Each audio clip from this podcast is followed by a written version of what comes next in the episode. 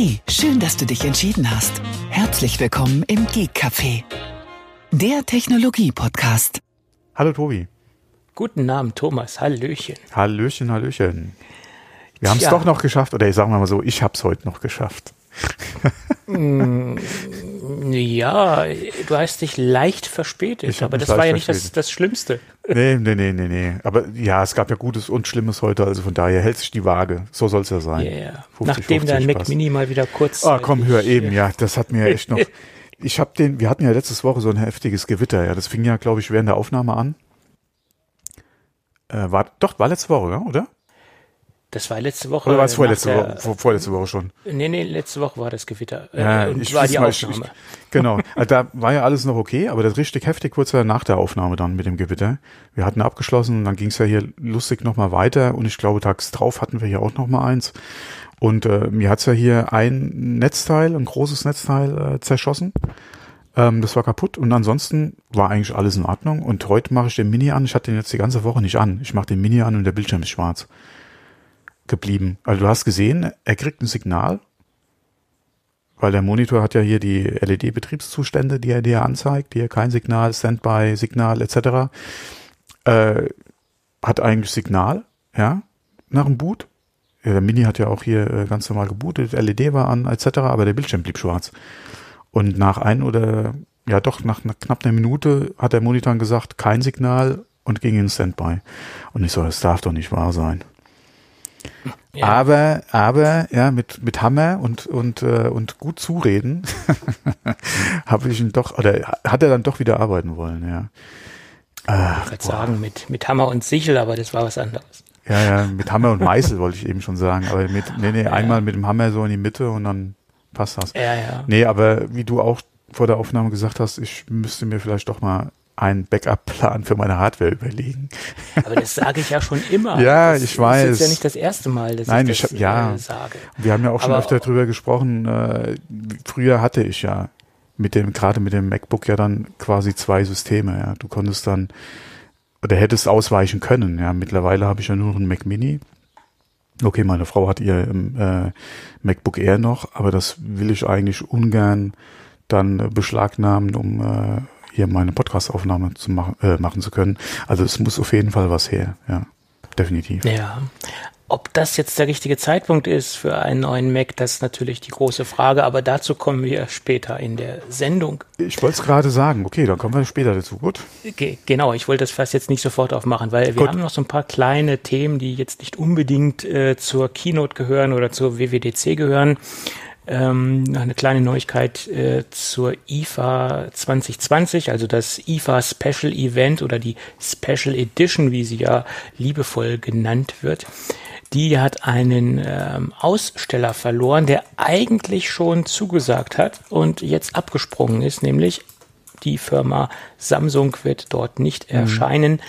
Ähm, ja, das ist eines, nach meiner Meinung eines der wichtigsten Aussteller. Ähm, in den letzten Jahren waren sie immer mit sehr viel aktuellen Produkten am Start und haben noch sehr viel ähm, dort erstmals vorgestellt. Ähm, ja, das wird dieses Jahr auf keinen Fall stattfinden, äh, da Samsung nicht teilnimmt. Ähm, das betrifft das komplette Produktportfolio, also von der Waschmaschine bis zum bis zur Mikrowelle bis zum Smartphone. Also Samsung wird komplett äh, dort als Marke nicht in Erscheinung treten. Tja. Jo. Äh, ich glaube, wenn jetzt noch ein paar mehr abspringen, dann ähm, wird das ein sehr äh, trauriges Event, sagen wir es mal ganz vorsichtig. Äh, könnte passieren, ja. Ja. Aber das ist das Los, denke ich mal, generell dieses Jahr.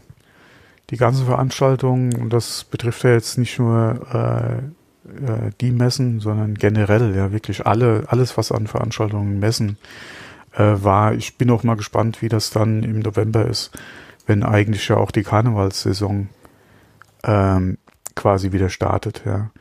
Äh, beziehungsweise wann macht es immer eine Pause? Im Hintergrund wird ja eigentlich das ganze Jahr gearbeitet. Aber ich denke mal, denen geht für nächstes Jahr schon ein bisschen so die, die Muffe, ja.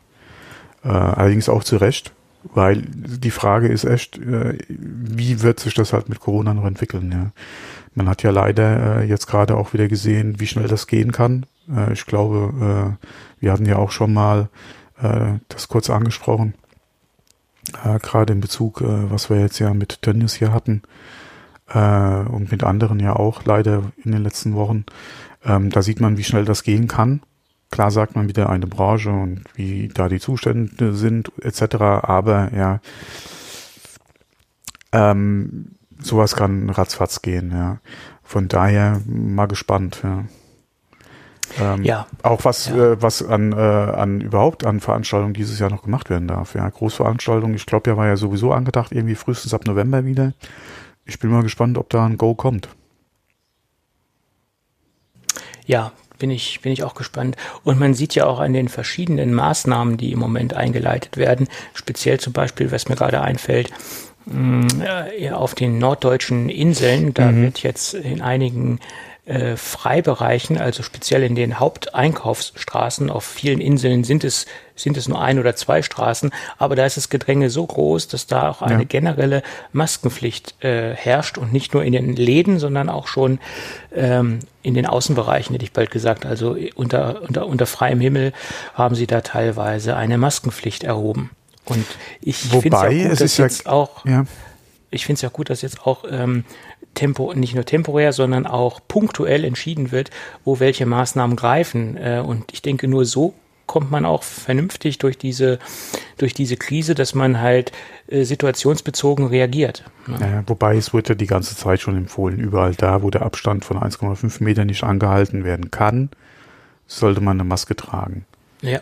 ja. Und das hat sich ja nicht nur bezogen auf, keine Ahnung, ja, äh, beim Einkaufen ja, äh, oder etc., ja, Arzt, äh, Apotheke äh, und so weiter, sondern es hieß ja generell, ja, wo kein Abstand gehalten werden kann, bitte Maske tragen. Ähm, von daher, ja. Aber da ja, muss man so. auch wieder sagen, ab und zu sieht man ja auch Leute, die so unter der Nase tragen, ja.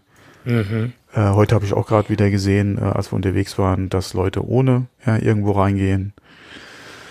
Von daher, ja, was willst du machen, außer die Leute darauf hinweisen? Ja, mehr kann man nicht tun, ja. Oder sie dann einfach aus dem Laden verweisen, äh, als wenn ich jetzt einen Laden hätte. Wenn die Leute dann auch darauf reagieren? ja, ja, gut, ich kann ja denjenigen Hausverbot erteilen, ja, wenn ja, er nicht die Maske ja. ähm, aufsetzt oder das sich weigert, dann kann ich ja sagen, dann verlassen Sie bitte mhm. das Geschäft, fertig. Da, da würde ich ganz hart durchgreifen, ehrlich gesagt. Gut, gut, aber, aber lass genau. uns trotzdem von Corona Abstand halten im wahrsten Sinne des ja. Wortes.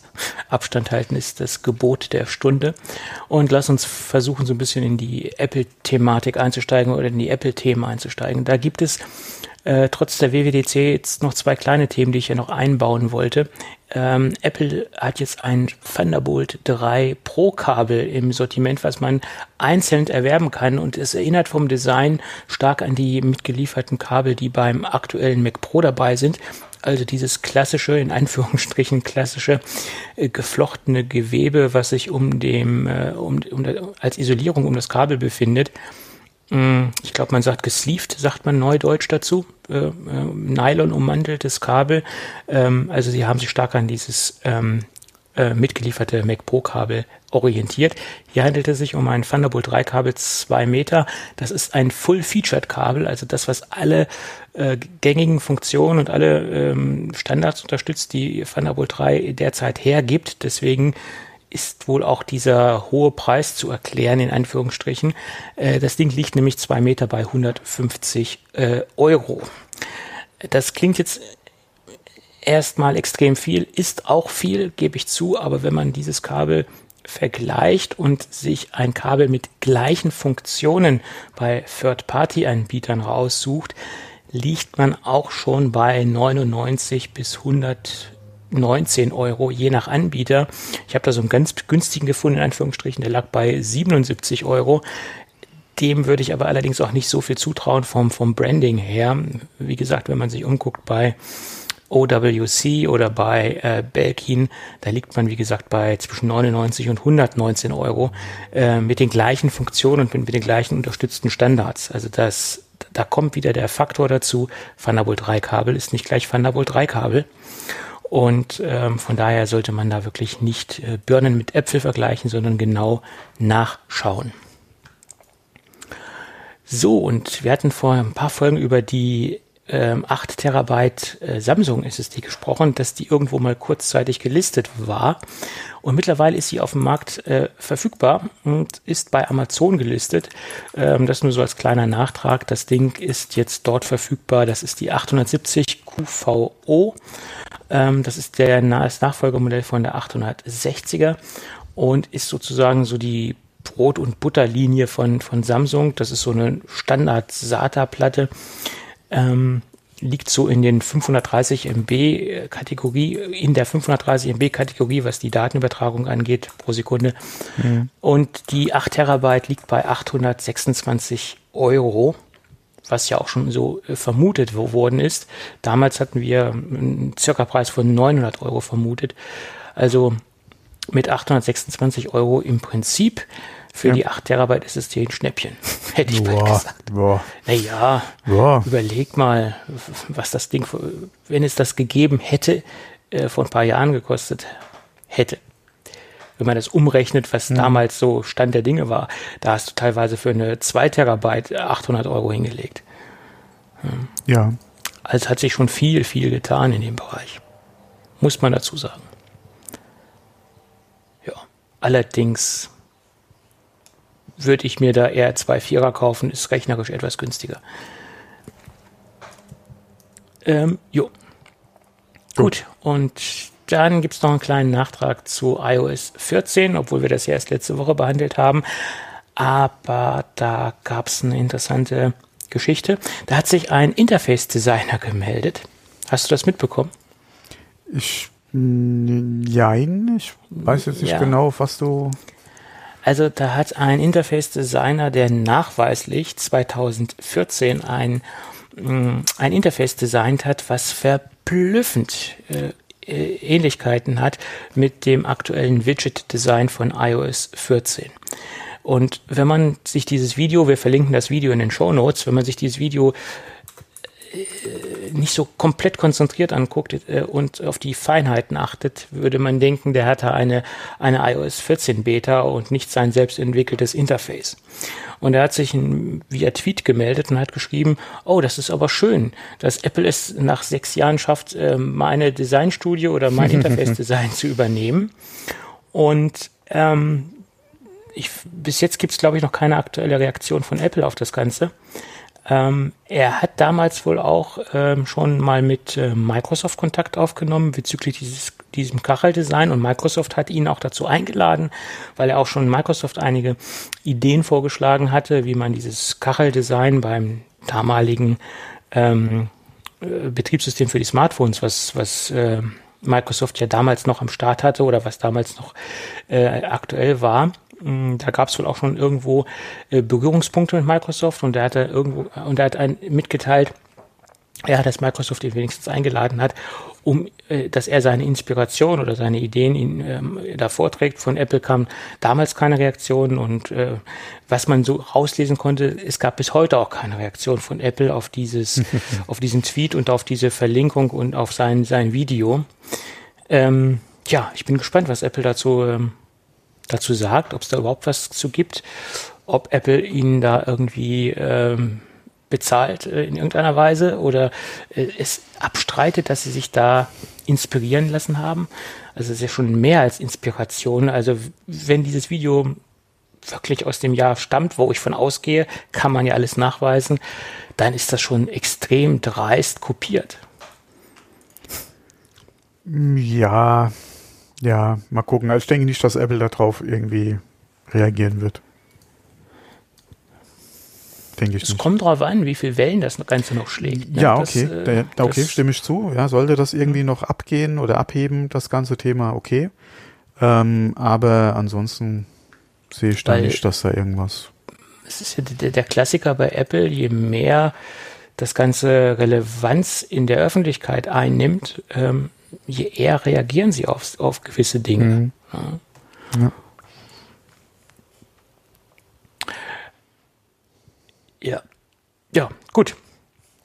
Dann lass uns äh, die letzten beiden äh, wichtigsten Themen nach meiner Meinung von der, letzt, äh, von der letzten Keynote ähm, durchgehen. Das sind ja im Endeffekt noch Apple Silicon und ähm, das neue macOS 11. Es heißt wirklich 11. Ähm, konnte man jetzt äh, ja rauslesen mhm. und auch an den Screenshots, die man gesehen hat, äh, oder besser gesagt an den Videos, die man äh, sehen konnte auf der Keynote, äh, wenn man da mal auf Standbild gedrückt hat, dann hat man gesehen, dass dort macOS 11 drinne steht. Also äh, sie sind also eine ganz große, äh, haben, ja, weit nach oben gegangen mit der Versionierung und ähm, wenn man sich anguckt, was dahinter steht, äh, mit Recht. Macht es auch Sinn, würde ich sagen. Äh, 11? Ja, laut Apple äh, ja eigentlich seit macOS 10 äh, die größte Änderung bzw. Neuheiten jetzt äh, in macOS. Von daher denke ich mal, ist die 11 berechtigt, ja. Vor allem, man sieht es ja auch optisch sehr gut, ja, dass es äh, jetzt äh, doch nochmal was anderes ist als äh, macOS 10. Klar könnte man auch sagen, okay, man hätte auch, äh, oder das, das optische Aufhübschen, und das ist ja wirklich Diskussions- oder wird heftig diskutiert, ja, äh, mhm. in, in der äh, Mac-Sphäre. Ähm, hätte man auch mit 10 machen können, aber es hat sich anscheinend auch unter der Haube viel getan, gerade auch in Bezug auf dann äh, Apple Silicon, dass, äh, denke ich mal, die 11 da schon äh, sehr berechtigt ist, ja. Ja. Ich, ich würde sagen, fangen wir erstmal mit dem Optischen an. Und ja. äh, bevor mhm. wir dann unter die Haube gehen, das Optische hat sich extrem oder lehnt sich extrem stark an das iPad OS an. Und von daher mhm. sieht man auf dieser auf dieser Ebene des User Interfaces ein sehr starkes Zusammenwachsen letztendlich. Also sie gehen da sehr stark aufeinander zu. Äh, allein was zum Beispiel auch die Mitteilungszentrale angeht mhm. oder auch das Kontrollzentrum, genau. sieht man sehr viele Dinge, die, äh, die sie da von iPad OS reinholen und versuchen da ein, eine, eine etwas einheitliche Ansprache oder Ansprache des User Interfaces zu gestalten letztendlich muss man vorab dazu sagen, das, was wir alle dort gesehen haben und das, was sich im Moment alle installieren, das ist eine frühe Beta-Version und es können sich noch Kleinigkeiten ändern und es werden sich sicherlich auch noch Dinge ändern, auch noch im Design und auch ähm, bei gewissen Icons und Darstellungsoptionsmöglichkeiten, denke ich, wird sich da noch ein bisschen was tun. Das hatten wir in der Vergangenheit ja auch schon bei, bei iOS 7 zum Beispiel gesehen. Da waren einige Icons, die dann nicht so in der finalen Version zu sehen waren. Ähm, das ja, äh, gerade was jetzt hier auch den, den Feedback äh, von Entwicklern betrifft, ähm, denke ich mal, wird einiges äh, noch in die Entwicklung jetzt einschließen. Ähm, aber ich denke mal, so was das grundsätzliche Design betrifft und die Designsprache und so, wie man macOS Big Sur jetzt sieht, ähm, das wird in der Regel schon bleiben. Ich denke, da wird sich groß jetzt nichts mehr ändern, bis auf so ein paar Details. Äh, aber was wir jetzt haben, auch gerade mit äh, ja, den ganzen neuen Runden, mit dem ganzen Transparenten, auch mit dem Kontrollzentrum, da hat es ja schon angesprochen, da sind, denke ich mal, Dinge, äh, die uns auf jeden Fall ja so äh, erwarten. Ähm, aber wie gesagt, so gerade Design-Feinheiten, äh, eventuell Layout beziehungsweise äh, die eine oder andere äh, Rundung, die vielleicht nicht mehr ganz so rund in Zukunft ist oder noch ein bisschen runder wird oder wo eventuell die Transparenz noch nicht ganz so stimmt, ja, das wird alles noch getuned, genauso wie das ein oder andere Icon. Gerade äh, da ist ja viel Unmut äh, momentan, gerade bei Designern, die äh, teilweise die Hände über dem Kopf zusammenschlagen und äh, sich fragen, welche ähm, äh, äh, welche Aushilfe bei Apple äh, da die Icons verbrochen hat. Äh, ja. Mal hier kopiert, einen Hintergrund geändert, um fünf Grad gedreht äh, und dann ist es auf einmal ein neues Icon. Ja. Ähm, okay, bei dem einen oder anderen würde ich auch sagen, da müsste vielleicht noch mal äh, ein Grafiker ran. Äh, aber ansonsten denke ich mal, ja. hat Apple da schon äh, das gefunden, äh, wie sie es gerne äh, oder wie sie sich vorstellen. Ähm, ein bisschen an der Umsetzung hapert es noch vielleicht hier und da. Aber ansonsten ist das äh, ja das neue OS, was uns da äh, dann erwartet in Zukunft, ja.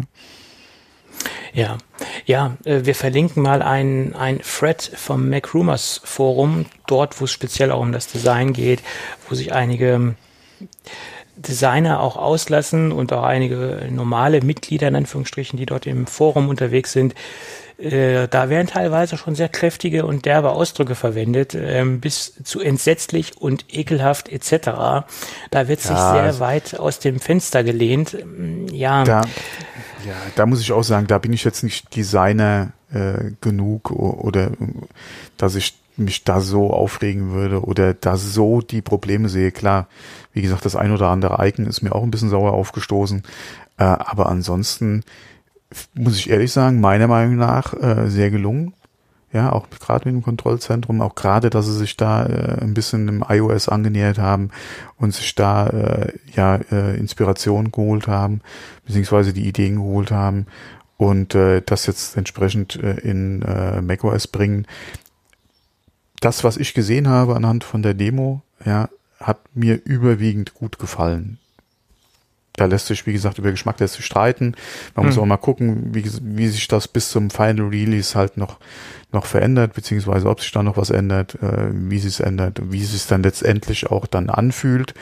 Ähm, da kommen wir ja auch noch dazu, hier mit Kompatibilität etc. Also ich habe ja keinen Mac, auf dem ich jetzt probeweise mir eine Beta installieren könnte, um das mal auszuprobieren. Ähm, von daher muss ich eh warten, bis neue Hardware ins Land oder äh, ins Haus kommt. Äh, aber da muss ich sagen, das wäre jetzt kein Grund zu sagen, okay, ich muss mir jetzt unbedingt noch einen Intel Mac kaufen äh, und bleibe dann hier bei Catalina, bis, bis äh, nichts mehr geht. Ja. Ähm, ja. Klar, ja. wenn ich in, mit, mit mein Geld verdiene, ist eh mehr die Frage. Da hatten wir aber, da haben wir, das haben wir ja schon so oft angesprochen. Da bin ich ja auch kein Day One Adapter jetzt, ja. Äh, von hm. daher das sieht ja im Privatumfeld noch mal ein bisschen anders aus, wenn ich da nicht mit mein Geld mit verdiene und entsprechend äh, Backup-Server, auf die ich zurückfallen kann, kann man auch mal äh, recht zügig so ein äh, so eine äh, so eine äh, neues OS installieren. Ähm, aber ich muss sagen, ich freue mich auf äh, 11 und äh, wäre oder gehe da äh, sehr offen und unvoreingenommen dran. Ja, also ich freue mich drauf. Ja. Also was, was ich halt so mitgenommen habe, auch äh, von der Keynote, äh, das ist so mein Empfinden, sie versuchen sich auf einer gewissen Ebene anzunähern, äh, iOS, iPadOS und macOS und das ist derzeit die Ebene des Interfaces, also eine, eine etwas einheitlichere ähm, Struktur zu schaffen, um den Nutzer das ein bisschen einheitlicher zu gestalten. Sie versuchen aber dennoch die jeweilige Betriebssystemcharakteristik und die jeweiligen ähm, Dinge beizubehalten. Das heißt, dass man das äh, macOS noch so weitestgehend offen lässt, soweit wie es der Pro-Nutzer eigentlich braucht, in Apples Augen braucht. Ich weiß, den, den, den vielen Nerds und Pro-Nutzern geht es vielleicht noch anders und die wollen es noch offener haben oder die wollen wieder zur alten Struktur zurück, wie es früher einmal war, also komplett offen. Da hat Apple ja vieles im Moment dagegen ge gelegt, das komplett zu öffnen. Also Stichwort auch T2-Chip, Stichwort getrennte Partitionen. Ähm, äh, von der Systempartition bis zu der Data-Partition etc. Da kommen wir auch dann nochmal zum gesondert zum kleinen Thema, was, was sich gerade noch herausgestellt hat, was, was sich nochmal differenziert zu Catalina mit dieser Geschichte. Aber sie versuchen halt beiden Parteien irgendwo gerecht zu werden und versuchen es noch so gut wie möglich offen zu lassen oder in ihren Augen offen zu lassen. Das muss man immer dazu sagen. Apple definiert ja Offenheit etwas anders, als es äh, der Anwender tut oder der, der Pro-Anwender tut, äh, wie man es auch nennen mag. Ne? Mhm. Man hat ja schon Schlimmeres befürchtet. Zum Beispiel war, ist ja schon seit Jahren der, die Angst äh, im Umlauf sozusagen, dass nur noch Mac App Store Apps äh, möglich sind auf, auf macOS und dass man nicht mehr äh, ganz normal auf dem klassischen Wege die Apps installieren kann, dass man halt wie gesagt nur noch über den Mac App Store gehen äh, kann. Das hat sich ja zum Glück nicht bewahrheitet. Man weiß ja, natürlich nicht, was die Zukunft bringt. Ich ja. wollte gerade sagen, man muss echt abwarten, gerade wie jetzt äh, sich die Lage mit den anstehenden Prozessen äh, beziehungsweise Untersuchungen, gerade auch jetzt in Europa, in Bezug auf Monopolstellung und App Store betrifft. Das äh, ist ja nicht nur iOS, das betrifft ja auch macOS. Von daher äh, denke ich mal, ist Apple auch noch so ein bisschen in der abwartenden Haltung wahrscheinlich. Ähm, wie geht halt diese ganze Debatte aus? Ja, ähm, was wird uns da oder was erwartet uns da noch? Und je nachdem, wie die Geschichte abgeschlossen wird, gerade halt äh, iOS und App Store, das ist ja auf dem Telefon oder auf dem iPhone die einzelnen oder iPad ja auch die einzelne Möglichkeit, Programme zu installieren. Ähm, je nachdem, wie das ausgehen sollte, äh, denke ich mal, wird sich auch das auf dem Mac in Zukunft entwickeln. Gerade, und da kommen wir ja später mit Apple Silicon dann noch zu ein, zwei ja, Diskussionspunkten später oder im Verlauf der Sendung, wo man eventuell schon schwarz sehen kann und eventuell mit dem schlimmsten Szenario äh, äh, dann, dann rechnen, ja, oder, oder wie gesagt, äh, halt sich das schwarz malen kann. Ähm, aber das ist, denke ich mal, jetzt nichts kurzfristiges. Das kommt wirklich echt ja. drauf an, wie sich das auch mit iOS, gerade mit dem Ballon oder Testballon da entwickelt, äh, weil sich da halt auch jetzt die letzten Monate, Jahre ziemlich Widerstand breit gemacht hat. Jetzt auch gerade mit Hey, mit der Hey-App, äh, die Diskussion war mit der Zulassung des Updates etc., welche Anpassungen gemacht werden mussten, wo die Diskussion ja auch nochmal hochkam. Ähm, von daher mal gucken. Wie gesagt, ich denke, das Thema ist noch nicht ausge äh, abgeschlossen beziehungsweise ausgesessen. Nein, nein, könnte nein, eventuell auch auf dem Mac uns noch was bevorstehen. Ja. Das, das ist möglich. Also Apple legt im Moment viele Grundsteine dafür, ja. dass sie es zumachen können. Sie können es aber genauso offen lassen. Also sie haben letztendlich ja, jede wobei, Option in der Hand. Wobei die, die, die Diskussion bei Apple ist ja nicht, wir machen es zu, sondern wir machen es für den Nutzer sicherer was letztendlich ja auch aber das ist dann auch wieder Semantik, Kunden eine ja. gewisse Geschlossenheit mit sich bringt. Genau. Sicherheit ist ja. immer auch eine gewisse aber das ist Reglementierung von Dingen. Ja, ja und ähm, das ist die Frage, inwieweit möchte ich dann in dem Bezug das Wort Sicherheit oder inwieweit möchte ich da bevormundet werden, um es mal so auszudrücken, was das Thema Sicherheit bei meinem Mac betrifft. Und wie gesagt, da ist, denke ich mal, ja, ne? ja, und da denke ich mal, wie gesagt, ist Apple oder sind wir noch nicht aus dem Schneider, dass Apple das so sieht wie wir, dass wir mit dem Mac ein wirklich offenes System haben wollen? Und dass Apple wirklich davon überzeugt ist, dass sie ein sicheres System nur machen können, indem es immer ein geschlossenes System wird. Ja. Ähm, aber wie gesagt, da sind wir, so weit ist es noch lange nicht. Ja. Und ja. Äh, ich denke mal, dass es auch passieren könnte, dass dann einfach gesetzlich ein Riegel vorgeschoben wird. Ja. Gerade in Bezug auf App Store und nur eine Quelle. Da könnte ich mir durchaus Regulierung dann doch vorstellen. Und dann ist die Frage, inwieweit können sie es wirklich zumachen, wenn sie zum Beispiel den App Store hätten, hätten noch einen Microsoft Store und keine Ahnung, Steam noch drauf, ja, äh, wobei wir wissen, wie es mit Spielen auf Mac aussieht, aber halt so als Store im Prinzip, ja. Ähm, aber das ist jetzt wirklich sehr, sehr schwarz gesehen und soweit sind ja. wir, denke ich mal, noch lange nicht, ja.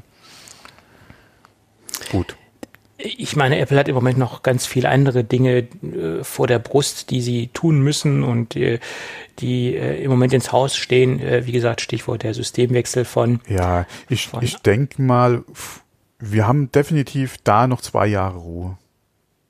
Davon ist auszugehen, mindestens. mindestens. Also mindestens zwei Jahre Ruhe hab, haben wir, denke Oder, oder noch, da passiert noch nichts in den nächsten zwei Jahren, gehe ich mal fest davon ja. aus. Ja, weil ja, die zwei Jahre sind ja auch das, das Datum, was genau. ähm, Tim Cook genannt hat, bis im Endeffekt die komplette Umstellung des ja. Portfolios auf ARM vollzogen äh, äh, worden ist. Also genau. da soll der letzte Mac wohl auch äh, Mac Pro, äh, Mac Pro sage ich gerade schon, äh, Apple Silicon Prozessoren bekommen. Ähm, und der letzte wird wahrscheinlich, äh, nach meiner Meinung, der Mac Pro sein, weil das iMac Pro, Mac ich, Pro, ja. Denke ich, die beiden ähm, leistungsstärksten Maschinen sein ja. werden, logischerweise, und es da auch am schwierigsten sein wird, das so abzubilden oder das Ding so auf die Straße zu bringen, ähm, dass es komplett vom, vom, von der Leistung her und auch vom, äh, vom Hardware-Design äh, so aufschließt, äh, wie es der heutige Mac Pro tut.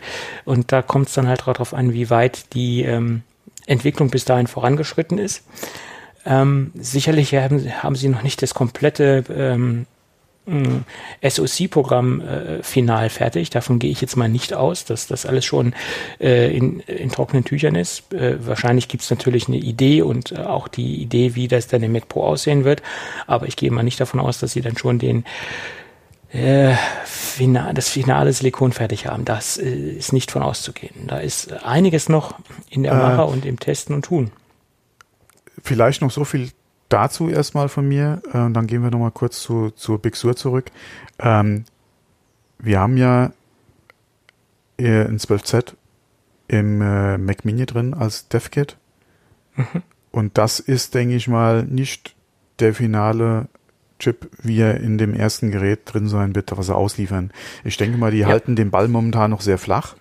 Ja. Äh, von, und wollen da ihre Karten noch nicht offenlegen äh, gerade mhm. auch in Bezug äh, für Intel äh, und auch Microsoft und äh, andere auch. Ähm, selbst wenn jetzt irgendwelche Benchmarks ans Licht kommen sollten äh, und Vergleiche gemacht werden, von wem auch immer, wird die finale Hardware, die wirklich Ende des Jahres dann kommen soll, nochmal eine ganz andere Hausnummer sein. Ja, ich glaube, das hat Greg Federici in einem Interview auch so gesagt, dass das noch lange nicht der Chip sein wird. Ja, oder nicht der Chip sein wird, der. Auf jeden Fall hat er gesagt, äh, dass man die Leistung ja jetzt gesehen hat in der Demo, äh, was Apple Silicon mit Big Sur kann, ähm, dass die Entwickler das ja sehen werden mit dem Entwickler-Kit und dass das Hardware ist, ja, wo die Apple-Ingenieure sich noch nicht mal irgendwie sehr angestrengt haben, ja, und die trotzdem wunderbar läuft.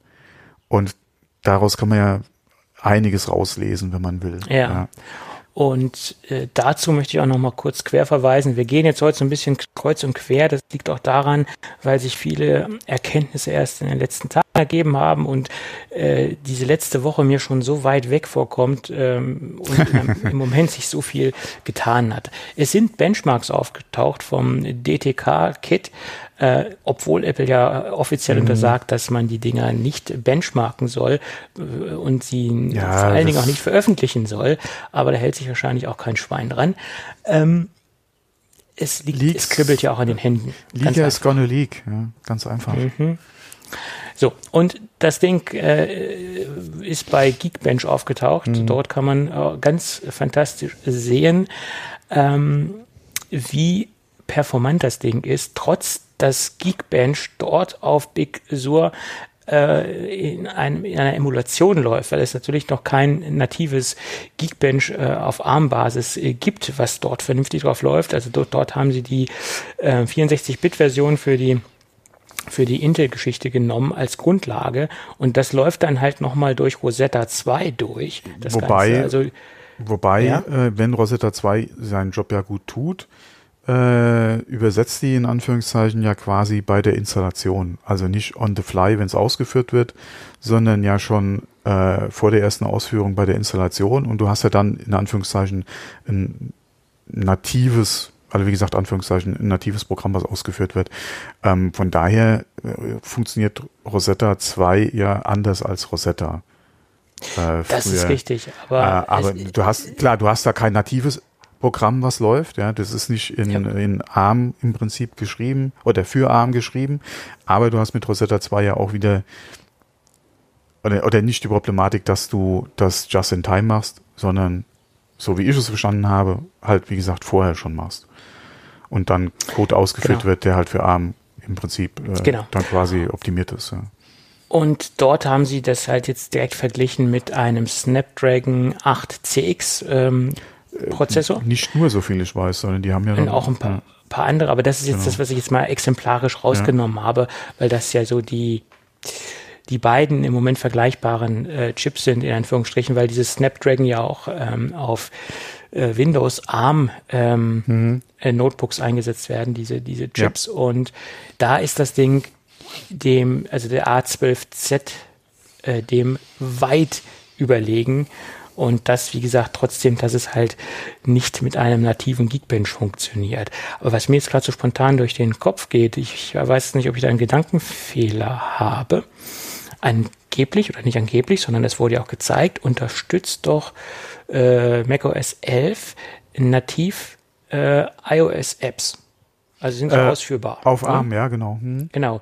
Es also nicht, nicht, nicht, nicht, alles anscheinend out of the box, aber sie hatten gezeigt, äh, Monument Valley zum Beispiel, was äh, direkt aus dem App Store äh, gelaufen ist und mhm. noch ein paar andere Sachen, ja. Mhm. Ja, aber es gibt doch auch Geekbench für Smartphones, also für das iPhone, äh, so viel wie ich weiß. Und warum haben sie nicht ja, das ist die Frage. als Grundlage genommen? Okay, den kriegst du über den App Store ja nicht auf dem Mac. Der wird, denke ich mal, im App Store nicht verfügbar sein auf deine Beta äh, auf dem Mac. Hm. Es ist die Frage, ja. ob überhaupt die Entwickler Beta die Möglichkeit bietet, aus dem App Store die äh, kompatiblen äh, iOS-Apps zu ziehen. Ja. Ja, ja. Äh, und ich würde darauf wetten, dass gerade da der nicht funktioniert. Was du natürlich machen könntest als Entwickler, du könntest wahrscheinlich mit deinem eigenen Entwicklerprofil dir einen äh, kompilieren und auf deinem Gerät mit deinem, also selbst signiert ausführen. Das mhm. müsste gehen. Mhm. Das könnte, ja, okay, mit ein paar Anpassungen vielleicht sogar noch, ja, äh, könnte das funktionieren, aber wie gesagt, ich bin auch kein Entwickler. Und da ist auch wieder die Frage, ja, welche, äh, es, es, ist, es ist halt schwer, wenn man sich da mit der NDA bei Apple verscherzt, das könnte halt böse enden, ja. Und ja, das, das, ist halt richtig. immer die Frage, wer, wer das dann auch machen will. Mhm. Und wenn das die einfache Möglichkeit ist, das so zu testen, ja, und für den Leaker sicherer vielleicht auch ist, ja, um anonym zu bleiben, umso besser. Ja, soll es doch machen. Also ich finde die Zahlen ganz interessant, auch gerade im Vergleich, was so die Scores betreffen zu aktuellen MacBooks, ja, oder zu aktuellen Macs. Das ist ja eigentlich immer ganz interessant zu sehen. Und äh, da muss man sagen, scheint die Leistung zu stimmen. Und da freue ich mich halt auf finale Hardware. Ja, und wie gesagt, äh, das ist äh, meine ganz große Hoffnung und ich, deswegen bin ich auch so gespannt, wie Apple das interpretieren wird und wie Apple das umsetzen wird.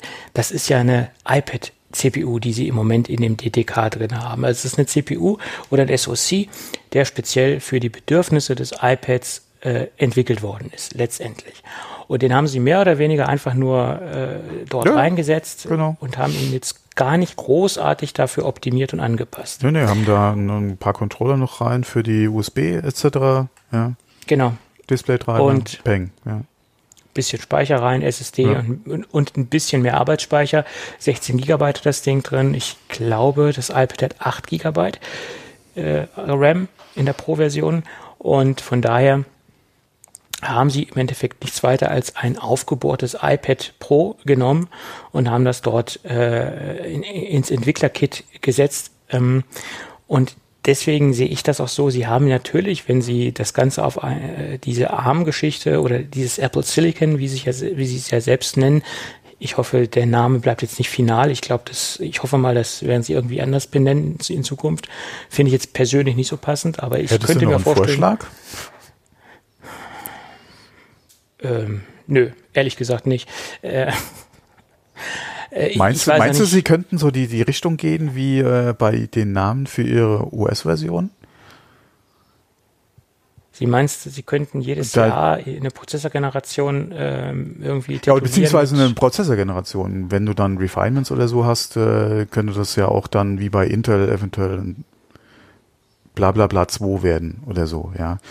Ähm, aber ob sie da auch sich hübschen Namen einfallen lassen. Wäre auch eine Idee. Ja, Sie müssen ja in irgendeiner Weise, da Sie ja auch von einer Prozessorfamilie sprechen, das war ja auch das Statement, das ist ja das, äh, was da noch zusätzlich äh, rausgehauen worden ist, müssen Sie ja irgendwie Differenzierungen vornehmen.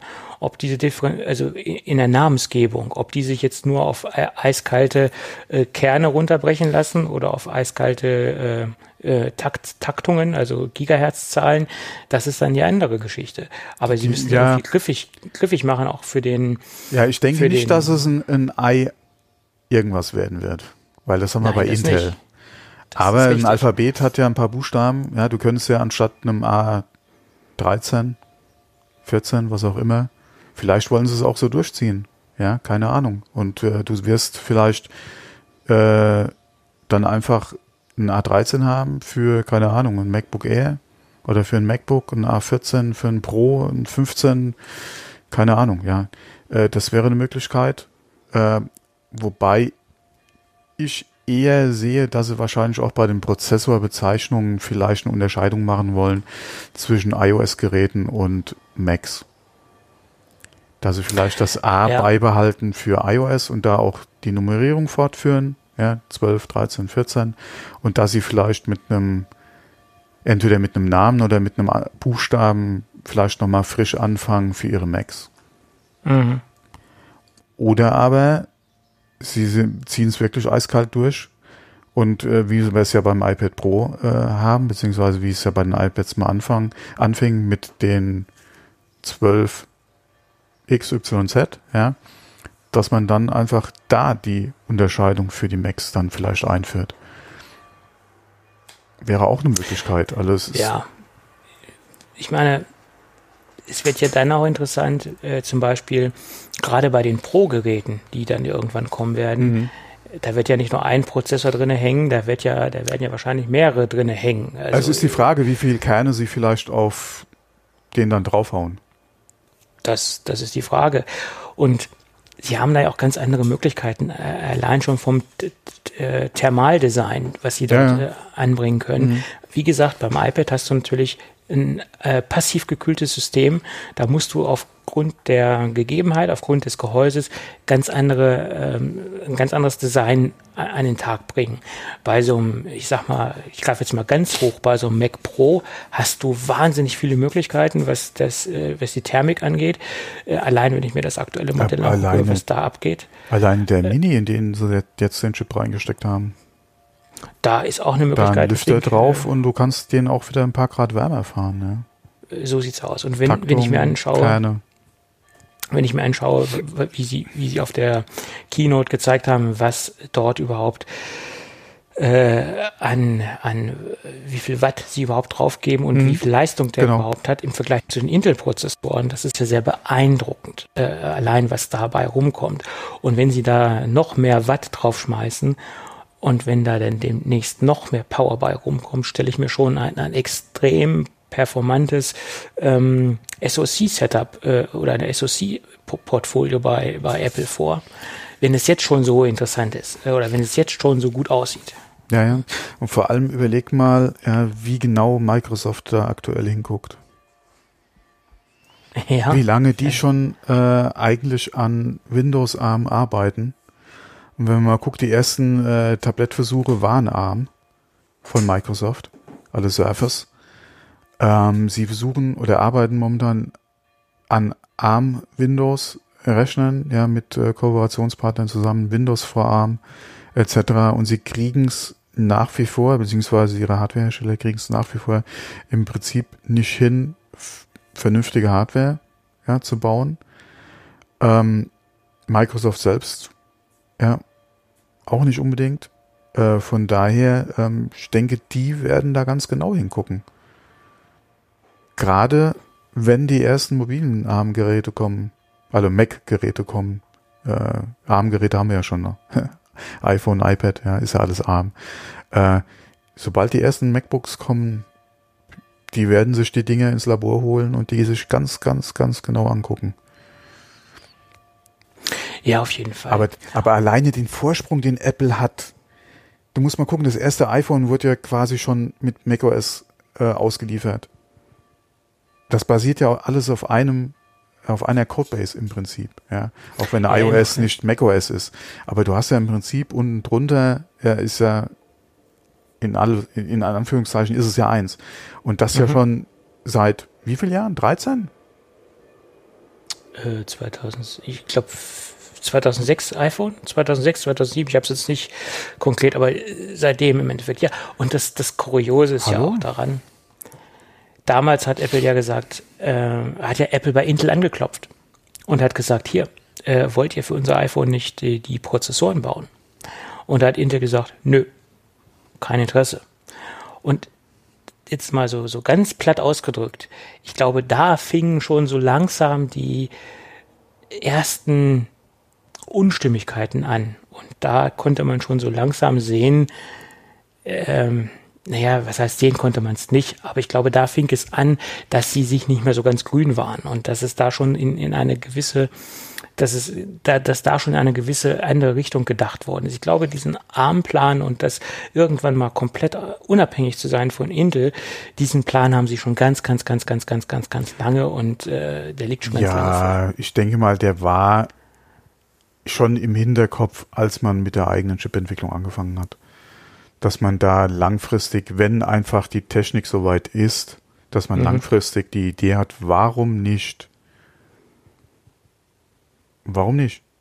Ja, warum nicht? Es ist, äh, man versucht eh so viel Hardware wie möglich äh, im eigenen, äh, in der, in, in, selbst in, in der Entwicklung zu haben äh, oder den Finger auf der Entwicklung zu haben, um das halt entsprechend der eigenen Vorstellungen und Bedürfnisse äh, äh, planen zu können oder entwickeln mhm. zu können. Warum nicht dann auch beim Prozessor? Und ich denke mal, das war damals schon so eine Idee, wenn es funktioniert, warum sollte man nicht irgendwann ja langfristig dann eventuell auch einen eigenen Prozessor für alle Geräte machen? Ähm, ich denke, die Überlegung war damals, oder die Idee, nicht die Überlegung, aber die Idee war damals auch schon da. Kann ich ja. mir sehr gut vorstellen. Mittlerweile sind wir soweit. Ähm, ich denke, dass genauso wie, ähm, wie Motorola damals, äh, wie, äh, ähm, was war es davor? Wir hatten Motorola, wir hatten ah, PowerPC, ja, IBM. Hm. Ähm, Intel sich da quasi selbst ein Grab geschaufelt hat, einfach mit den Problemen, die sie in der Entwicklung der Chips für Apple oder generell für die Rechner einfach hatten. Ähm, dass das auf jeden Fall mit ein, ein Entscheidungsgrund war für Apple zu sagen, okay, sobald wir soweit sind, wollen wir das auch machen. Ja, und die Gerüchte verfolgen uns ja schon seit Jahren. Die Gerüchte. Und das ist auch garantiert die Zeit, seitdem die dann an macOS arbeiten, äh, um das ja. auf ARM laufen zu lassen. Und keine Ahnung, wie das am Anfang ausgesehen hat, wie das, wie schlecht das vielleicht am Anfang gelaufen ist. Ja, auf, keine Ahnung, auf einem A9, 8, keine Ahnung, ja. Ähm, und deswegen den Vorsprung, den Apple da einfach hat, was die Chipentwicklung betrifft, was macOS äh, auf ARM betrifft, ja, wo sie schon Garantie, unter Garantie schon seit langer Zeit dran arbeiten. Das holt äh, ja weder Intel noch Microsoft so schnell wahrscheinlich auf, wobei Microsoft eigentlich die Ressourcen dafür hätte. Ja. Das äh, ja. Okay, da kann ja. man auch wieder mit, ja. mit, der, mit dem, dem Schuh der oder mit dem Argument der Kompatibilität und gerade auch rückwirkend, ja, bis, bis, keine Ahnung, bis zu Windows 2000 hin, ja, äh, mit der installierten Basis, ja, äh, mit den Millionen an Nutzern, ja, die du nicht einfach vom Kopf stoßen kannst und nach, keine Ahnung, zehn Jahren da einen Schnitt ziehst oder so, ja, und die zwangsweise umstellst auf ein neues System. Ähm, klar, das ist bei Windows nochmal ein anderer Schuh, aber den hat sich doch Microsoft selbst angezogen. Hm, das stimmt. Ja. So, da sind wir aber jetzt von, von Big Sur und äh, noch nicht über Safari und, und Messages zum Beispiel gesprochen. Jetzt hier Full Cycle äh, zu, zu Apple Silicon äh, übergegangen. Ja, aber das ähm, hört ja alles zusammen. Ich das denke geht mal, ja eins ein, ins andere. Das, das geht eins ins andere. Großes, ähm, ich denke, man Komplex. kann ich denke, man kann über Big Sur im Prinzip nicht ohne Apple Silicon nicht reden, ohne auch über Apple Silicon zu sprechen, weil das für mich eins ist. Klar läuft ja. Big Sur auf den aktuell oder auf der aktuellen Intel Hardware. Mhm. Aber Big Sur ist eindeutig für mich, auch was, auch was man anhand vom Design sehen kann, äh, ein, ein ARM-Projekt. Würde ich sagen. Ja, sie haben es natürlich sehr versucht, sehr schön zu verpacken, gerade äh, mit der detaillierten Beschreibung, was Rosetta 2 kann, was Rosetta 2 macht. Und sie haben auch irgendwo ähm, ja, auch die Demo, die sie Namen. gezeigt haben, äh, der, was war's? Ähm, nicht Indiana Jones, sag mal. Tomb äh, Raider. Äh, Tomb Raider, genau. Äh, ja. Die Lara, die sie gezeigt haben unter Rosetta 2 äh, auf äh, Intel-Hardware. Äh, klar, an den, an den Frames hast du gesehen, äh, ja, okay. Aber das ist verdammt, also äh, unter Rosetta 2 ist das verdammt gut auf Scheiß, in Anführungszeichen, Apple-Hardware gelaufen. Und das äh, ist doch schon mal eine Ansage. Ja, gut, man muss natürlich dazu sagen, Tomb Raider, die Version, die sie dort gezeigt haben, ist jetzt auch nicht mehr das taufrischeste äh, Game oder das extrem anspruchsvollste ja, aber, Game. Aber das ist, äh, das ist schon trotzdem, gerade was Emulation oder Rosetta 2 betrifft, doch, oder was Emulation betrifft, doch schon mal eine Ansage, das so hinzukriegen, ja, und so aussehen und so flüssig darzustellen. Okay, die hatten auch die entsprechende äh, Umgebung dafür. Ja, das war ja jetzt nichts irgendwie aus dem Blauen heraus. Ach komm, lass uns mal Tomb Raider installieren.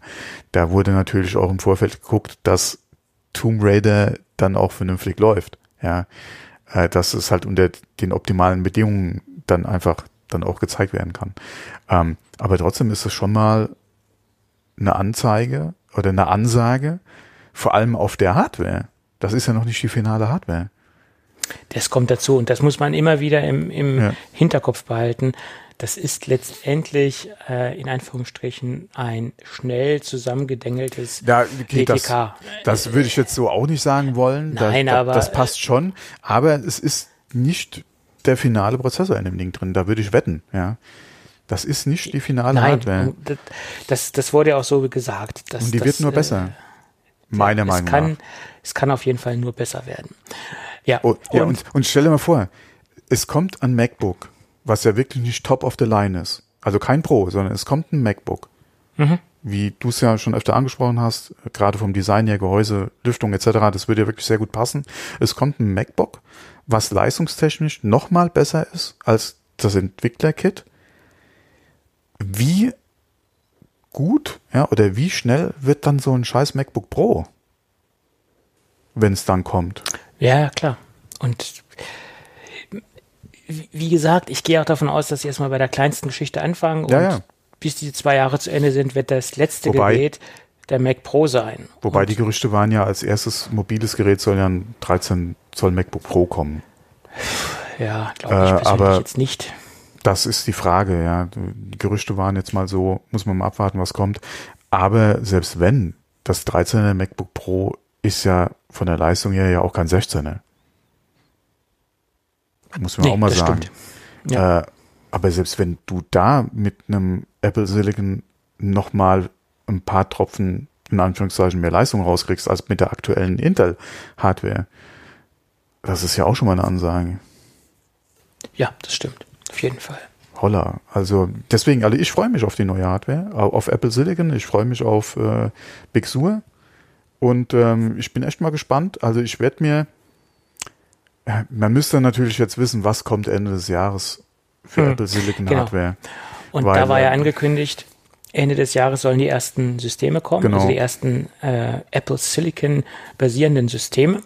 Und da ist man ja schon sehr gespannt, was kommen wird. Gerüchteküche, wie du sagtest, ist ja das 13er und ein iMac. Mhm. Ja. iMac wäre ich jetzt nicht im Geschäft, aber 13er auch nicht unbedingt, weil ich hätte gerne ein bisschen mehr Bildschirm.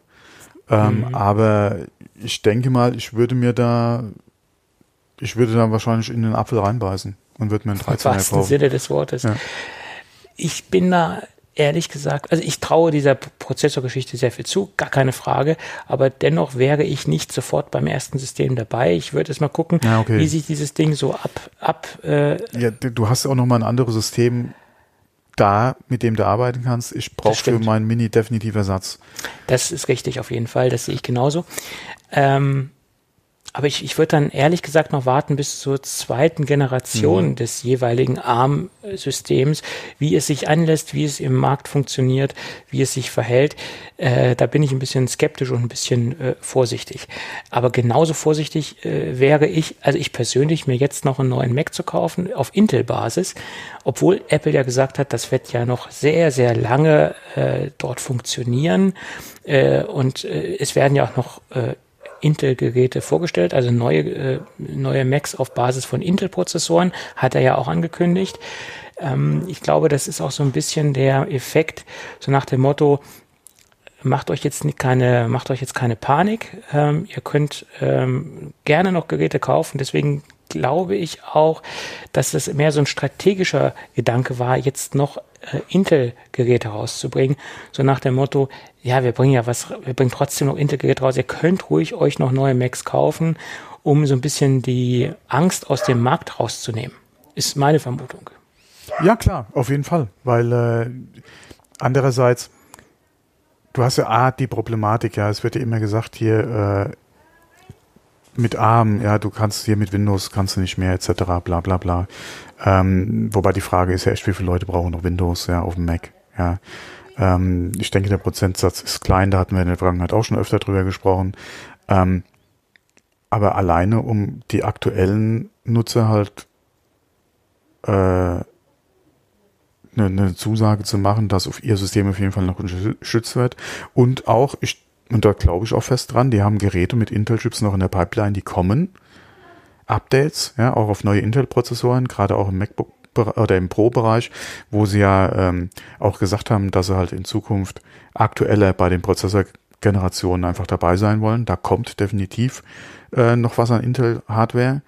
Ähm, die wollen sie auch weiterhin verkaufen. Vor allem, du weißt ja auch nicht, wenn jetzt ein MacBook Pro nochmal ein Prozessor-Upgrade kriegt mit Intel, ähm, wann ist es in der Pipeline für einen ARM-Prozessor? Und wie du es eben schon angesprochen hast, will ich auf die erste Generation umsteigen. Wie wird die Leistung sein? Will ich äh, auf oder will ich von Intel auf ARM umsteigen und die Leistung ist zum Beispiel gleich, dann macht das ja nicht unbedingt, alle also leistungstechnisch nicht unbedingt viel Sinn. Ähm, Gerade wenn meine Hardware ja noch nicht alt oder obsolet ist, ja, muss ich ja nicht zwangsweise umsteigen, dann kann ich auch genauso gut auf die nächste Generation noch warten. Und äh, wie ich es schon öfter angesprochen habe, ich bin fest davon überzeugt, dass für den normalen Mac-Nutzer der Prozessor im Prinzip keine Rolle spielt. Außer er ist mhm. natürlich auf Windows angewiesen. Das ist nochmal eine ganz andere Geschichte. Aber ich, wie gesagt, da denke ich mal, der Prozentsatz ist, ist sehr, sehr, sehr gering. Das mag im beruflichen Umfeld nochmal ein bisschen anders aussehen. Äh, oder bei dem einen oder anderen Pro-Nutzer, ja, mag das nochmal anders aussehen. Aber beim Gros der Mac-Nutzer bin ich fest davon überzeugt, spielt Windows keine Rolle. Und in dem Zusammenhang, mein Gott, dann ist es meiner Meinung nach wurscht, was für, wenn die Leistung stimmt und wenn die Programme, die ich einsetze, dann äh, entweder unter Rosetta laufen oder aber schon eine ARM-Version vorliegt, spielt es doch keine Rolle, ob da ein Intel-Chip drin ist oder ein ARM. Das ist richtig. Der einzige und Fall, wo ich mir sagen würde, okay, ich würde mir keinen ARM kaufen, ist, wenn das Ding nochmal teurer wäre als die Intel-Version. Und das kann ich mir beim besten Willen nicht vorstellen. Das glaube ich auch nicht, weil die Dinger ja letztendlich aus der eigenen Entwicklung kommen und sie ganz andere äh, Möglichkeiten haben, die, die Dinger zu produzieren oder produzieren zu lassen. Sie produzieren sie auch nicht selbst. TSMC ist ja. äh, der Auftragsfertiger. Sie geben ja letztendlich die, das, das Referenzdesign vor. So hat das Ding auszusehen. Ja. Und es ist deswegen auch meine Prognose, dass wenn sie jetzt, sagen wir mal, noch Intel äh, Max rausbringen, ich sag jetzt mal, äh, im, im Sommer, Spätsommer oder wie auch immer, kommen jetzt nochmal Intel Max raus, dann hast du locker noch fünf Jahre, bis die Dinger offiziell von Intel als Vintage erklärt werden und dann hast du nochmal drei Jahre drauf, also acht Jahre insgesamt, bis das Ding obsolet ist. Mhm. Also das sind so derzeit die, die Sachen. Nach acht Jahren wird das Ding von meistens von, von Apple als obsolet erklärt und dann wird das Ding nicht mehr unterstützt, äh, ja, was, was die. Und gerade äh, im Pro-Bereich hast du da in der Zwischenzeit wahrscheinlich die Geräte eh schon ausgetauscht.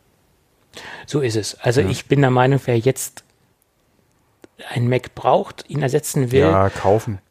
soll sich einen kaufen. Wer jetzt noch in der Situation ist, dass er noch gut mit seinem System zurechtkommt, vielleicht doch gern was hätte, aber nicht unbedingt muss, der sollte doch ein bisschen warten Genau. Äh, und gucken, was der Markt so bringt. Also solange man noch einigermaßen zufrieden ist mit dem, was man hat und nichts unbedingt äh, aus der Not heraus ersetzen muss, ein bisschen abwarten. Aber wer jetzt dringend was braucht, der sollte kaufen. Ja. ist meine also, Meinung.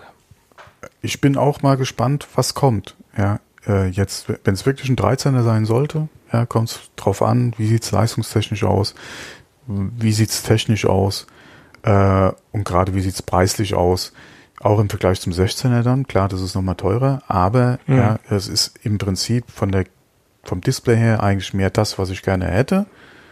Ja, und dann ist echt die Frage, was bietet mir das 13er, wenn es denn kommen sollte als ARM? Ja, wie sieht's da aus, gerade auch preislich, ja, beziehungsweise von der Ausstattung her, technisch, ja, was kann das Ding? Ähm, eventuell, ja, ist es den Aufpreis zum 16 dann doch nochmal wert. Und das wäre höchstwahrscheinlich ja dann noch Intel. Dann könnte man sich eventuell auch noch, wie gesagt, dann würde es eventuell auch nochmal äh, ein, ein 16er Intel werden. Aber das muss man, aber da warte ich jetzt definitiv ab. Was kommt als erstes ARM-Gerät? Mhm. Weil ähm, ich hätte schon gern eins. Muss ja, ich auch sagen. Und dann ist halt, ja. wie, wie, gesagt, die Frage, was kann es? Ja, was ist es? Was kann es? Ähm, wie ist halt, wie spiegelt sich das in, in der Ausstattung, die man halt gerne, gerne vom Preis her äh, wieder? Und ähm, dann könnte man eventuell auch den Kompromiss zum 13er noch eingehen, ja, wenn der Rest halt stimmt. Ähm, weil ich hätte dann wirklich schon eigentlich auch gerne ein, ein Armgerät, aber das, wie gesagt, ist die Frage. Und das ist ja nicht nur Geschwindigkeit, sondern es betrifft ja dann auch dann Sachen wie Akkulaufzeit, ja, weil das müsste ja eigentlich auch nochmal durch die Decke gehen bei dem System. Und äh, da muss man wirklich mal gucken, was kommt, ja. Wenn es Klar. dann ein MacBook werden sollte. Mhm. Ob jetzt Pro oder nicht, das ist die andere Frage. Äh, Wenn es natürlich ein, ein, Mac Mini oder, oder ein iMac werden sollte und dann die MacBooks oder die mobilen Geräte vielleicht erst nächstes Jahr kommen, da muss man nochmal gucken, weil langsam befürchte ich, wird es doch doch Zeit, dass hier was anderes ins Haus kommt. Mhm. Ähm, weil so regelmäßig dann vielleicht nochmal so ein Schock wie jetzt gerade vor der Aufnahme muss eigentlich nicht sein. Ja. Das ist wohl wahr. Gerade wenn es dann vielleicht kaputt sein sollte und du dann erst kurzfristig anfangen musst, dir eine Alternative zu suchen und dann vielleicht das Erstbeste nimmst, was du in die Finger kriegst, das muss ja eigentlich auch nicht sein. Ja, das wäre ziemlich doof, wenn man sich jetzt nur so eine Übergangslösung kauft. Das ja, vielleicht ja nochmal hier so ein, so ein Mülleimer. Weil er vielleicht irgendwie nett aussieht und günstig zu haben ist. Ja, aber es macht ja eigentlich keinen Sinn. Relativ günstig zu haben. aber es macht ja im Prinzip keinen Sinn, sich das so ein Ding jetzt hinzustellen also wenn ich jetzt ganz dringend einen Mac bräuchte, äh, wenn irgendwas kaputt gehen würde, dann würde ich mir irgendwo einen, einen refurbisheden Mac Mini holen oder irgendwas gebraucht. Oder sowas zum Beispiel, genau. Mhm, genau, einen aktuellen als, Mac Mini, ja. Als, als Übergangslösung oder, oder was auch immer. Ne? Äh, ja. Und da gibt's ja auch auf dem Gebrauchtmarkt doch interessante Produkte. Da muss man jetzt nicht unbedingt zum komplett neuen Gerät greifen, sage ich jetzt mal. Mhm. Ähm, ja, aber okay, das ist jetzt wieder eine ganz andere Thematik. Ja, aber letztendlich gehe ich äh, sehr optimistisch auf, auf äh, Big Sur oder Big Sur oder wie es auch ausgesprochen wird, drauf zu und, und gehe dem ganz freudig entgegen. Und auch gerade diese Apple Silicon Geschichte, äh, die lässt Großes er, äh, erwarten. Man sollte natürlich trotzdem ein bisschen mit gedämpfter und realistischer Stimmung dort rangehen an diese ganze Sache. Aber das, was wir gesehen haben, und äh, das steht ja noch komplett in den Anfängen letztendlich, das hat doch Lust auf mehr gemacht und ganz stark freue ich mich, wie sie das beim Mac Pro interpretieren oder wie das System dann aussieht, weil das ist das letztendlich, was mich persönlich am meisten interessiert. Ähm, und vor allen Dingen, ob sich der Mac Pro dann auch preislich vielleicht einen Hauch nach unten korrigiert, gerade was so dieses Einsteigersystem angeht, weil die, die Möglichkeiten hätten sie das Ding auch wieder in in, in, ich sag mal, so ein in ältere Mac Pro Preisgefüge zu bringen aufgrund ihrer eigenen Prozessorarchitektur. Sicherlich nicht viel, aber ein bisschen was würde da nach meiner Meinung nach unten möglich sein. Ja, ja. Ich würde es mir wünschen, gerade bei den ganzen Einsteiger-Macs im Prinzip, dass ein Mac Mini wieder günstiger wird, dass ein MacBook oder ein MacBook Air günstiger wird. Mhm, ähm, das, genau. das sind halt so Sachen, die ich mir wünschen würde. Beim Mac Pro weiß ich jetzt nicht, inwieweit da eine große Preisdifferenz unbedingt Sinn macht. Es wäre natürlich auch für ein Pro zu wünschenswert, wenn die Geräte ein bisschen günstiger werden würden. Ähm, aber da sehe seh ich mal die Notwendigkeit jetzt nicht unbedingt so. Ja, ein Pro verdient mit den Geräten sein Geld. Äh, das ist da nochmal eine andere Sache als gerade bei den ja. ganzen Geräten, die ins Privat oder ins Private gehen äh, oder an, an den normalen Anführungszeichen Nutzer gehen oder auch äh, an Schüler gehen ich denke mal, das ist nochmal so die preissensitivere Geschichte. Ähm, äh, beim klaren Pro würde auch gerne günstiger einkaufen, aber ich, wie gesagt, da sehe ich es jetzt eigentlich noch nicht mal so, so notwendig, ja. dass jetzt ein MacBook Pro 16 Zoll äh, ein Tausender günstiger wird. Würde mich als normaler Anwender sehr freuen, weil dann wäre das ein Gerät, was definitiv auf jeden Fall auf einmal leistbarer würde Äh, aber im Prinzip ist das mehr so ein haben wollen und ja nicht unbedingt äh, so mein Zielgruppengerät, ja. Hm, das ist richtig. Nice to have, ja, aber hm. ja. Das stimmt. Gut. So, ja, aber also, was sie gezeigt hatten für Big Sur, äh, sie hatten ja, ja Sie hatten ja hier Safari nochmal gezeigt, wobei als Chrome-Nutzer, klar, gerade äh, im Prinzip auf Privacy etc. und auch hier die, die neuen Tabs, die sie gezeigt haben und äh, hier und da und Extensions und, und Ding. Nett, ja, muss man sich mal angucken, wenn es soweit ist, aber ich nutze seit langer Zeit Chrome bei mir auf macOS. Von daher ähm, müsste man mal gucken, ja, weil man hört ja immer Chrome, äh, gerade auf mobilen Rechnern, äh, ist ein bisschen problematisch was, äh, was Leistung bzw. Akkuleistung betrifft. Ähm, Habe ich mit dem Mac Mini jetzt sehr weniger das Problem. Müsste man sich definitiv nochmal angucken, wie ist das zum Beispiel dann bei einem mobilen Gerät unter Big Sur, ja, mit Chrome äh, auf ARM dann eventuell, ja, hat es dann noch so den Einfluss oder auch nicht. Aber da könnte man sich definitiv Safari nochmal angucken. Was sie auch gezeigt hatten, war das neue Messages, was ja jetzt auch ein Catalyst-App ist und Feature-Gleichheit, glaube ich, mit der iOS-Version ja jetzt hat. Mhm, ähm, ja. Auch nochmal ganz nett, aber mein Gott, äh, was das bisschen, was ich mit Messages mache, das geht ja über SMS-Schreiben im Prinzip auch nicht hinaus. Äh, die ganzen Zusatzfeatures äh, nutze ich ja selbst kaum. Aber es ist auf jeden Fall schön, dass es jetzt, wie gesagt, hier äh, das von äh, iOS zu macOS auf jeden Fall jetzt hier featuremäßig das gleiche ist. Ja, wird auch langsam Zeit. Catalyst-App, ja. Ich bin mal gespannt, wenn die Transition komplett durchgezogen ist und die äh, Intel-Unterstützung wegfällt. Ähm, ob das Gut, dann das überhaupt noch, sehr, Catalyst, sehr das wird noch ein bisschen dauern, ja, aber ähm, vielleicht ist es sogar schon teilweise vorher so, dass je nachdem, äh, auf welcher Prozessorarchitektur du das installiert, du auch gar keinen Catalyst mehr bekommst, sondern es da dann eine iOS-Version sein wird. Könnte ich mir bei Messages zum Beispiel sehr gut vorstellen. Ja, das ist durchaus äh, möglich. Ja. Und ähm, äh, ja, ansonsten hatten sie, wie gesagt, Kontrollcenter äh, etc. noch gezeigt. Ähm, alle, wie schon erwähnt, alle, mir hat es eigentlich ganz gut gefallen. Ja. Bis auf das eine ja. oder andere Icon. Äh, okay, mhm. du hast ja jetzt auch dann hier äh, Widgets, ja. Äh, jetzt auch ähm, im Kontrollcenter, so viel ich es gesehen hatte. Okay, ja, muss man mal gucken, wie man es nutzt. Ich denke mal, im Homescreen von iOS macht es da ein bisschen mehr Sinn. Ähm, aber mein Gott, wenn es da ist, man muss es ja nicht unbedingt nutzen. Das ist genauso mit Widgets unter iOS, ja. Sie sind da, aber du musst es ja nicht unbedingt. Es ändert sich ja für dich im Prinzip nichts. Du kannst das ja zusätzlich jetzt in Zukunft nutzen, ja.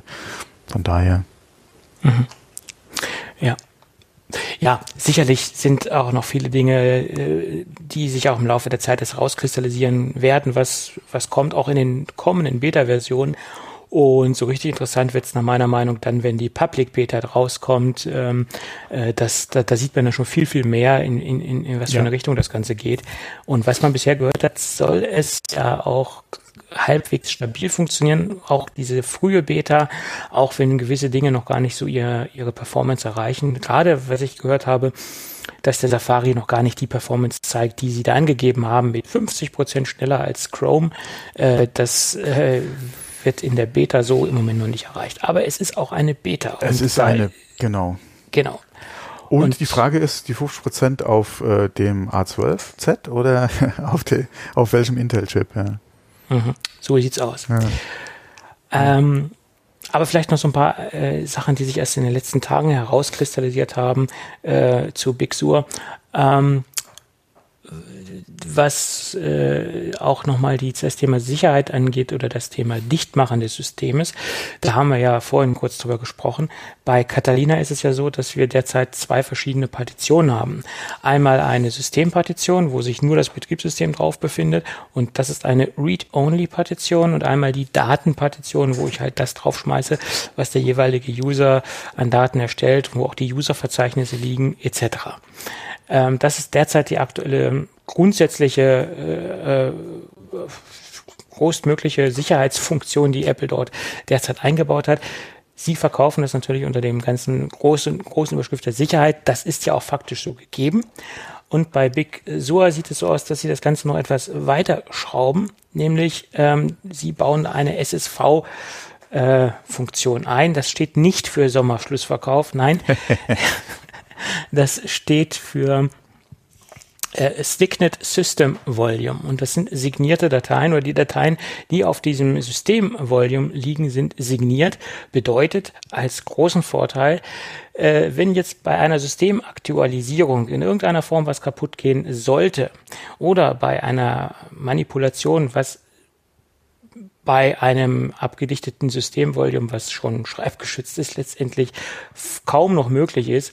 Aber das wäre dann die zweite Sicherheitsstufe, hat man die Möglichkeit, äh, per Snapshot auf eine alte Version zurückzugreifen, also auf die letzte Versionierung der signierten Datei. Und das ist letztendlich ähm, dient letztendlich dazu nochmal, um das Ganze sicher zu machen. Also diese SSV-Geschichte ist nochmal der nächste Schritt ähm, oder die nächste Sicherheitsstufe. Ja, prinzipiell schön, hm, aber es gibt auch Schattenseiten. Muss man halt schauen, wie sich das Ganze dann letztendlich final anlässt und wie gut oder wie schlecht das funktioniert. Hm. Ja. So, und dann noch eine kleine Sache, der Startton ist zurück. Also der Ton, den ja. wir vor drei Jahren äh, abgeschafft bekommen haben. Da wurde gesagt, nee, Startton machen wir nicht mehr, diesen klassischen Mac-Ton. Aber man konnte ihn aber damals schon per Terminal-Befehl wieder reaktivieren. Also da gab es eine Menge Möglichkeiten, das Ganze wieder herauszu oder wieder zu aktivieren. Ist also von daher auch bei älteren Mac-Versionen nicht das Problem. Ähm, aber jetzt ist er serienmäßig wieder dabei und man kann das Ganze wieder im Retro-Feeling äh, erklingen lassen. Des Weiteren äh, ist noch ein Ton wieder aktualisiert worden oder zu einer Funktion hinzugefügt worden. Du hast ja diese Möglichkeit, wenn du bei, bei iPadOS zum Beispiel das Netzteil dran steckst, dann macht's ja, gibt's einen akustischen Klang. Diesen akustischen Klang haben wir jetzt zum Beispiel auch bei Catalina. Wenn ich jetzt das USB-Netzteil dran stecke, klingelt das äh, oder macht das MacBook den gleichen Klang. Das ist aber nur bisher USB-C vorbehalten gewesen. Bei älteren Macs ist das jetzt auch bei MagSafe möglich. Das heißt, wenn ich jetzt einen MagSafe-Adapter reinstecke, habe Big Sur installiert, gibt es auch einen Klang. Es sind so Kleinigkeiten, äh, letztendlich äh, unwichtig, aber Ding. Eine etwas größere Funktion Time Machine ist jetzt äh, APFS kompatibel. Das heißt, ich kann auf externen äh, Volumes, die auf APFS formatiert sind, auch äh, sofort mein Time Machine Backup äh, machen. Vorher war es der Fall, habe ich ein APFS, externes APFS Medium als Time Machine verwenden wollen, wurde das Ganze umformatiert ähm, und jetzt läuft auch Time Machine mit APFS Support. Das hat ja auch lange genug gedauert. Genau. Apropos äh, Support. Ähm, wir können nochmal den Link reinnehmen mit den unterstützten Systemen, wobei unsere Hörer wahrscheinlich eh schon gecheckt haben, ob ihre Systeme unterstützt sind. Also bei mir ist es so, keins bei mir im Haushalt. äh, MacBook Air bzw. Mac Mini äh, unterstützt noch äh, Big Sur. Mhm. Ähm, auch da, äh, und da hat es, glaube ich, auch einen Link reingenommen jetzt in die Show Notes, gibt es ja schon Projekte, die äh, dran arbeiten, das auf nicht unterstützten Systemen zum Laufen zu bringen. Ich hatte da ähm, die letzten Tage auch mir mal so ein, zwei Sachen angeguckt, ähm, wobei da die Problematik war, dass teilweise Wi-Fi nicht unterstützt wird. Ich habe jetzt gesehen, bei deinem Link äh, gibt es da anscheinend auch schon Erfolge mit Wi-Fi mhm. auf Systemen, die offiziell nicht unterstützt werden. Das ist auch schon mal ganz schön. Ich habe allerdings gesehen, dass zumindest mal bei dem einen Projekt oder bei der einen Seite, wo ich geguckt hatte wegen Kompatibilität, ist mein alter Mini nicht dabei. Der ist anscheinend wirklich zu alt, um das irgendwie noch zum Laufen zu kriegen. Ähm, aber es wird daran gearbeitet, inwieweit das natürlich sinnvoll ist, beziehungsweise future-proof, was Updates für Big Sur betrifft. Gerade wenn man jetzt die Beta-Schiene geht, ja. Es ist die Frage, es ist definitiv was für Bastler und wenn man noch ein Zweitsystem hat, wo man es aus probieren will, denke ich mal, ist das eine nette Sache. Ja, kann man dann, denke ich mal, schon tun. Wenn es der einzige Rechner wäre, den ich im Haus hätte, äh, würde ich vielleicht die Finger davon lassen. Ja. Ähm, das wäre mir wahrscheinlich dann doch zu unsicher. Gerade selbst wenn ich eine Version zum Laufen kriege, wie sieht's dann bitte mit der nächsten, mit dem nächsten Update aus? Gerade jetzt, bis halt die Finale da ist. Ja, oder der, der, oder der, der offizielle Release, nicht die Beta. Ja, das ist halt, muss man halt für sich entscheiden, aber ich würde es, denke ich mal, auf meinem einzigen System nicht ausprobieren. Das würde ich genauso wenig tun. Genauso würde ich auf meinem einzigen System kein Hackintosh installieren. Hätte ich jetzt nur so ein einziges PC-System, obwohl da wäre das nicht so das Problem. Klemmst Genau. du einfach eine andere SSD dran und äh, Ja, da, da wäre das ja, je einfacher bei so einem PC-System, genau. das anders zu lösen. Aber wie gesagt, ich habe da eine Anleitung gefunden, die auch im Moment so als die äh, solideste und valideste Anleitung gehandelt wird. Das ist Parrot Geek. Wir verlinken das in den Show Notes und der hat sich also, oder die Seite Parrot Geek hat sich da so den Namen gemacht für die solideste Anleitung derzeit und auch für die ähm, vernünftigste äh, aber es ist eine Beta-Version und inwieweit Mhm. Apple das noch modifiziert und weiterhin unterbindet, das wissen wir im Moment absolut nicht. Und von daher sehe ich das sowieso mit sehr gemischten Gefühlen. Äh, und man weiß auch nicht, ob das auf der finalen Version, die letztendlich irgendwann ja rauskommen wird, so abzubilden ist wie auf den Beta-Versionen. Das ist auch die große Frage. Genau, ja. Beta ist nicht gleich final, aber das sollte ja logisch sein. Genau. Gut. Ich würde sagen, wir sind prinzipiell durch, obwohl Achso, ich ne, äh, ich, ich hätte Ja, auch noch eine. Mhm. Sache. Wir hatten ja in der letzten Folge ja schon drüber gesprochen. Und zwar hatte ich ja mal kurz erwähnt, äh, so mein, mein Verdacht, dass wir jetzt gerade auch mit Apple Silicon, mit Big Sur, äh, also macOS 11, äh, mit der Möglichkeit auf Apple Silicon und Big Sur äh, iOS-Apps aus dem Mac App Store zu laden und auszuführen, dass ähm, entgegen der Aussagen von Apple, ich denke mal, der, der Masterplan äh, für die Zukunft doch so aussieht, beides zusammenzuführen, also iOS und macOS. Ähm, nach dem, was ich bis jetzt gesehen habe von Big Sur, von Apple Silicon, von dem, was Apple äh, in Demos gezeigt hat, was jetzt so teilweise auch in den einzelnen WWDC-Sessions äh, durchgeklungen hat, bin ich davon überzeugt, dass langfristig es draus, drauf hinausläuft. Ähm, und das wahrscheinlich die Aussagen, die bis jetzt getätigt wurden von Apple in Bezug auf äh, ja, Weiterführen von macOS und iOS als separate Versionen, dass das äh, so ein mittelfristiges Ding ist, dass aber langfristig äh, das definitiv zusammenwachsen wird oder dass es eins draus werden wird.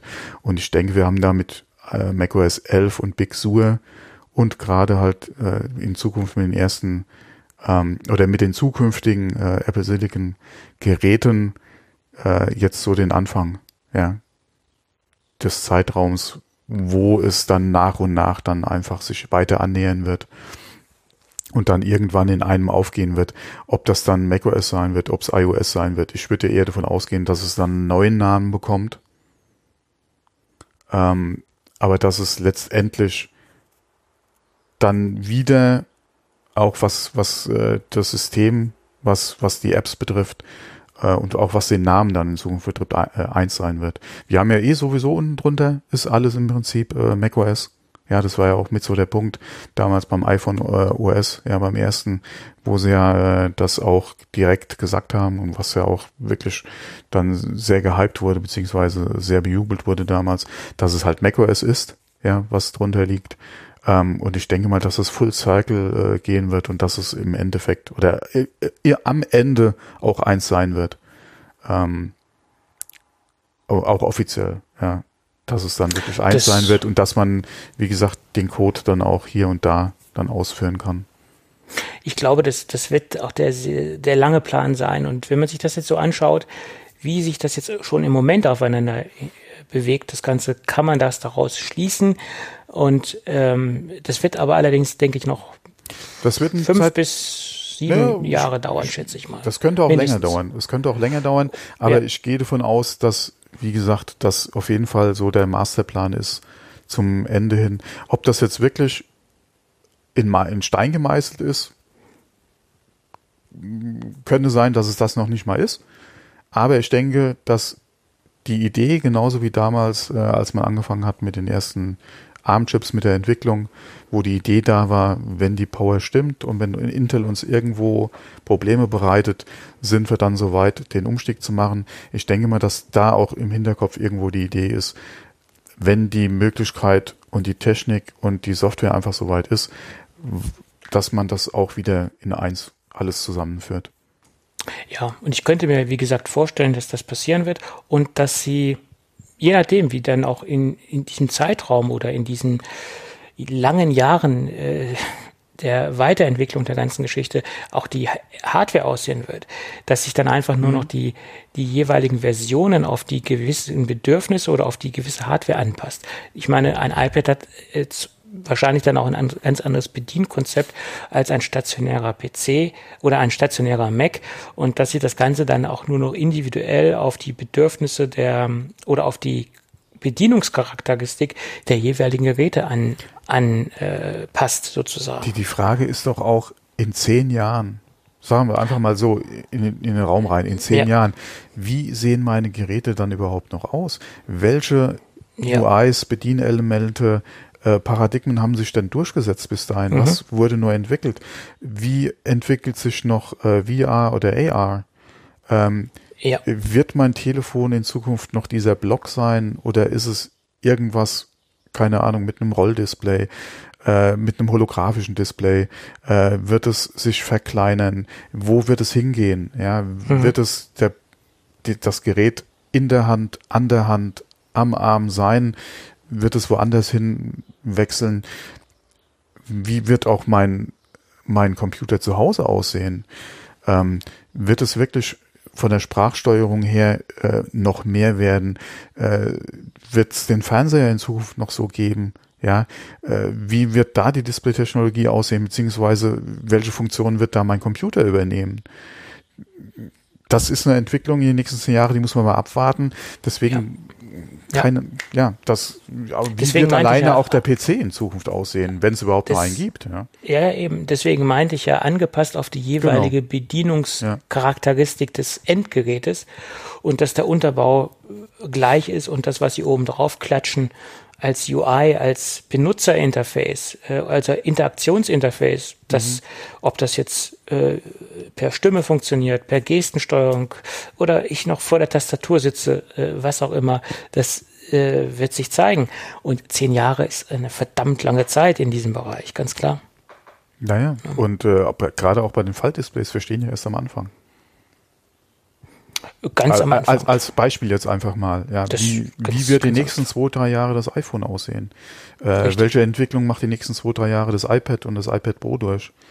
Ähm, selbst der iMac, wenn er umstellt auf ARM, ja, wie wird der iMac sich entwickeln? Und das mhm. jetzt erstmal die nächsten zwei bis drei Jahre.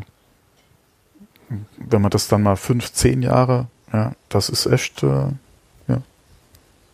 das wird man, das wird noch ganz interessant, ja. Und vor allem, mhm. das ist auch ein Zeitraum, den wir noch erleben werden. Toi, toi, toi. Aber wir sind ja noch in einem Sollte Alter. Klappen. Sollte klappen. Ja. ja. Ja. Also ich denke, die nächsten zwei Jahre werden ganz, ganz spannend werden, weil da werden wir sehr viel von Apple sehen, was die Umstellung betrifft. Und das werden die. Gerade auch die ganzen Pro-Geräte, ja, da bin ich echt gespannt. Ja. Und das werden wegweisende Jahre für Apple und da werden sie auch viel, viel neue Weichen stellen, äh, die, die die Zukunft für Apple äh, bedeuten letztendlich. Und das ist, ähm, dieser Umstieg ist, ist ein, ein wahnsinniger äh, Schritt für Apple. Äh, ich denke, das ist eines der wichtigsten Schritte, die sie jetzt eingeleitet haben. Mhm das hatten sie, ja, wie gesagt, das letzte Mal beim, beim Umstieg von PowerPC auf Intel. Und ich würde fast sagen, das ist ähm, auf dem gleichen Level oder genauso entscheidend. Ja, ja. Äh, gerade auch der ganze Smartphone-Markt, wie wird es sich jetzt noch weiterentwickeln, wenn man mal guckt, mhm. äh, wie die letzten oder wie seit Beginn der Smartphone-Zeit äh, sich ja parallel dazu gerade dieser ganze Pocket oder überhaupt der ganze äh, Fotografie- und, und Kameramarkt entwickelt hat. Und wenn man jetzt mal guckt, die News, dass Olympus sich äh, aus der Kameraproduktion verabschiedet und den Bereich mhm. verkaufen mhm. wird, ähm, alleine, wie wird sich dann jetzt auch da eventuell der Smartphone-Markt noch weiterentwickeln oder konsolidieren? Ja, wen wird es da in den nächsten fünf Jahren noch geben? Ähm, ja. Ja. Wenn auch Player wie Samsung, ja, äh, Huawei, äh, Probleme haben, wenn OnePlus äh, aus dem günstigeren Segment, in dem sie früher waren, äh, mittlerweile auch in dem ja etwas höherpreisigen Segment angekommen sind. Ja, wie wird sich das alles noch entwickeln, wenn man mal guckt, wie was aus HTC wurde, aus HTC, ja, die ja eigentlich sehr interessante Geräte äh, auf dem Markt hatten, ja, woher sie kamen und wo sie, wohin sie gegangen sind, ja. Ähm, und ich, ich habe ein HTC One gehabt und äh, ich war sehr begeistert von dem Gerät damals. Ich hatte, ja, HTC hat, hatte ich mehrere Geräte und vor allem die haben ja auch für viele produziert. Ja. Ähm, ja. Und hatten sehr spannende, auch eigene Geräte äh, und haben da versucht, äh, Fuß zu fassen, waren eine Zeit lang sehr, also für ihren Bereich sehr erfolgreich. Äh, ja, was ist aus denen geworden? Ja, was wird aus OnePlus? Äh, genauso äh, ähm, Smartwatch. Mhm. Was wird sich da alles noch verändern? Pebble, ja, hatte einen super Einstieg, äh, hatte, eine, hatte wirklich sehr gute Zeiten oder sehr gute Jahre und weg sind sie, ja, oder weg waren sie auf einmal. Ähm, was passiert, äh, oh, wie, scheiße, wie heißt die Actionkamera nochmal? GoPro. Was wird aus der GoPro in Zukunft? Mhm. Wie wird sich der Markt noch entwickeln? Ja, ja GoPro äh, geht es ja auch nicht so prickelnd. Ja, ja. Wir haben ja auch massive Probleme, ähm, was die Absätze angeht der, der, der jeweiligen äh, Kameras. Da gibt es auch massive Einschnitte und der Ausflug in die Drohnenwelt ist ja mhm. auch äh, gescheitert bei GoPro. Da haben sie auch massive Probleme gehabt. Ähm, und das, das ließ sich auch sehr gut an. Das war nach meiner Meinung eines der ernsthaftesten Konkurrenten äh, zu DJI. Und ne, sagen wir es mal ganz offen, DJI ist im Moment es gibt zwar eine Menge Drohnenhersteller neben, neben DJI, aber das ist alles bedeutungslos das, die haben sich fast einen eigenen Markt geschaffen und eine Quasi-Marke oder einen Quasi-Standard gegründet. Egal wo du hinguckst, die meisten setzen auf DJI bis in den Prosumer-Bereich rein. Im absoluten High-End-Bereich gibt es andere Marken, die da besser aufgestellt sind. Das sind aber auch andere ja, Anwendungsbereiche. Genau, vor allem da gibt es, was es da an Custom-Lösungen äh, dann auch gibt. Genau. Ja, das ist ja unglaublich. Aber das geht dann noch mehr in diese Industriegeschichten rein mhm, genau. und in ganz andere Bereiche. Da sind dann auch ganz andere Anforderungen gefragt. Aber in dem normalen Bereich bis Prosumer-Bereich ähm, ist DJI ein Standard. Äh, das ist so. Die haben es geschafft, äh, sich da vernünftig zu positionieren und den Markt für sich im Prinzip einzunehmen. Es gibt da noch ein paar ja. andere Player. Gerade im günstigeren Segment hast du da ja schon die ein oder andere Alternative.